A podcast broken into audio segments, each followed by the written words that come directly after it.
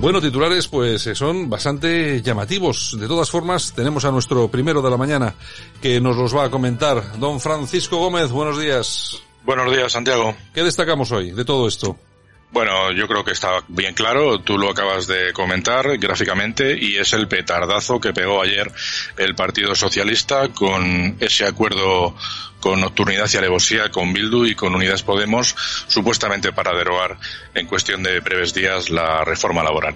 Bueno, pues hoy, lógicamente, al margen de todas las portadas que nos dicen básicamente lo mismo, eh, que es la situación de desgobierno que se vive en España, la inseguridad jurídica, económica y ahora también política, porque es muy probable que el gobierno termine reventando, salvo que haya dignidad por parte de alguno de los ministros socialistas, eh, entre comillas diciendo socialistas de verdad, como podría ser Nadia Calviño, evidentemente, o la ministra de Industria, eh, Reyes Maroto, o incluso el de Seguridad Social Escriba, pero en el caso de que estos tres ministros o alguno más eh, decidiera salir del gobierno o dimitir, pues la situación de estallido sería bastante importante y prácticamente se dinamitaría no solo el gobierno, sino también el estado de alarma, ¿no?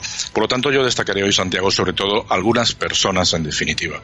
Yo empezaría, por supuesto, hablando del de, presidente Sánchez. El presidente Sánchez ayer en el diario El Mundo, en su editorial, lo, lo dejó muy claro, lo llamó indeseable, ¿no? Bueno, pues cualquier calificativo que le, que le añadamos a esta, a esta definición, huelga, o sea, ya sobra, ¿no? Por lo tanto, Sánchez queda claro que es indeseable para seguir gobernando y presidiendo este país. En cuanto a Pablo Iglesias, pues eh, ha dejado bien claro que lo firmado, firmado queda y que aplica, hay que aplicarlo, por lo tanto, Agenda Comunista quiere reventar el país y no tiene ningún problema en reconocerlo.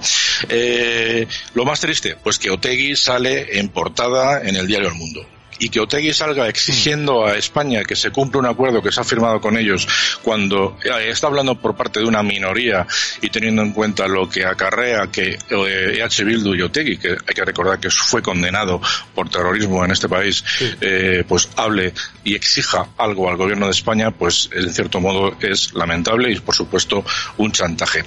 Para más, más personas, pues evidentemente Adriana Lastra. Adriana Lastra hay que dejar bien claro que es la portavoz del grupo parlamentario parlamentario que tiene un jefe por encima que es Simancas, por lo tanto, si culpable es Lastra, culpable es Simancas. Pero yo tengo claro que ambos no han hecho absolutamente nada sin el permiso del presidente del gobierno. Por lo tanto, esto no deja de ser más que otro fuego de artificio, un petardazo, como he dicho al principio. Quemamos a estas dos personas que no pintan demasiado en el partido y su función es exclusivamente dar un poquito de guerra y levantar el tono, uno en la prensa como es Simancas o a veces en el Parlamento y Adriana Lastra siempre en el Parlamento dirigiéndose se hacia Casado, por lo tanto eh, son dos personas absolutamente indiferentes para el propio PSOE, yo creo, y simplemente hay que recordar que lo que hayan hecho y lo que hayan firmado es con acuerdo, por supuesto, y gracias a lo que, que le haya dado su presidente del gobierno. Eh, más personas, bueno, en este caso no es una persona, es un partido, Ciudadanos.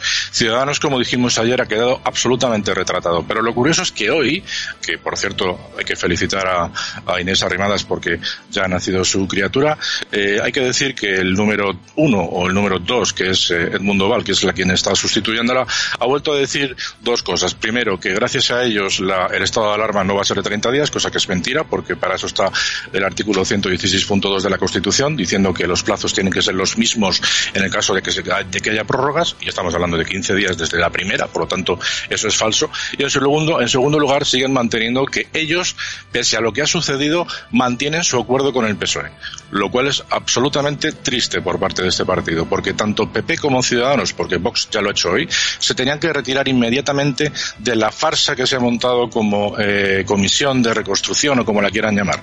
Es decir, igual que la COE hoy le ha plantado al ministro de Seguridad Social, al ministro Escriba, y no se ha presentado porque es imposible ceder al chantaje, el Partido Popular y el Partido Ciudadanos debería hacer lo mismo si se consideran constitucionalistas, que era lo que hasta hace poco Ciudadanos defendía, ¿no? Por lo tanto, eh, importante el papelón que está haciendo Ciudadanos. Y como decía, lo dejo para el último lugar, Otegui. Otegui es un sanguinario, es el defensor de más de casi mil muertes que se han producido en este país. Yo ayer mismo publicaba en un tuit que eh, los muertos por ETA y los 50.000 por, por el coronavirus, después de esta traición, todos forman un mismo cuerpo, porque han sido abandonados por su Estado, ¿no? Indiferentemente de los partidos que gobernaban cuando pasaban los problemas con ETA, pero en este caso todos han sido abandonados por su Estado. Por lo tanto, Otegui es una persona absolutamente indeseable que no tiene que tener o no debería tener ni un solo minuto en cualquier medio de comunicación nacional o, territorial, salvo lógicamente en el País Vasco, que nos queda más remedio Santiago que sufrirle, pues pero desde luego no se le debería dar ni un solo minuto.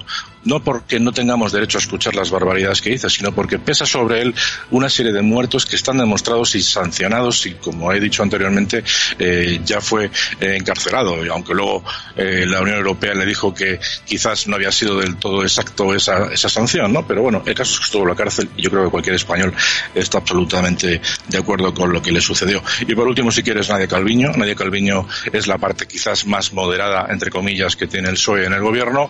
Ha dicho, y además lo leyó muy clarito y despacio para que se quede bien claro, que está absolutamente en contra de derogar la, la reforma laboral, que no tiene ningún sentido hacerlo y por lo tanto, pues hay que esperar si dimite por dignidad o aguanta para intentar sostener a este gobierno, ya que de lo contrario, como he dicho, la revuelta social, porque incluso la parte de la población socialista que no está de acuerdo con Podemos, también se podría echar a la calle si está en contra de los acuerdos con Bildu, ¿no? Al final, todos los partidos PSOE y PP tienen muertos, han tenido que sufrir la penalidad del, terrorismo y por lo tanto eh, estaría injustificado que hubiera apoyos y por lo tanto es recomendable que algunos movimientos dentro del PSOE se empiecen a levantar ya en contra de Pedro Sánchez Santiago. Pues muy bien, eh, Francisco Gómez. El lunes, si te parece, nos volvemos a escuchar aquí en Buenos Días España. Muy bien, pues aquí estaremos. Un saludo y feliz fin de semana a todos.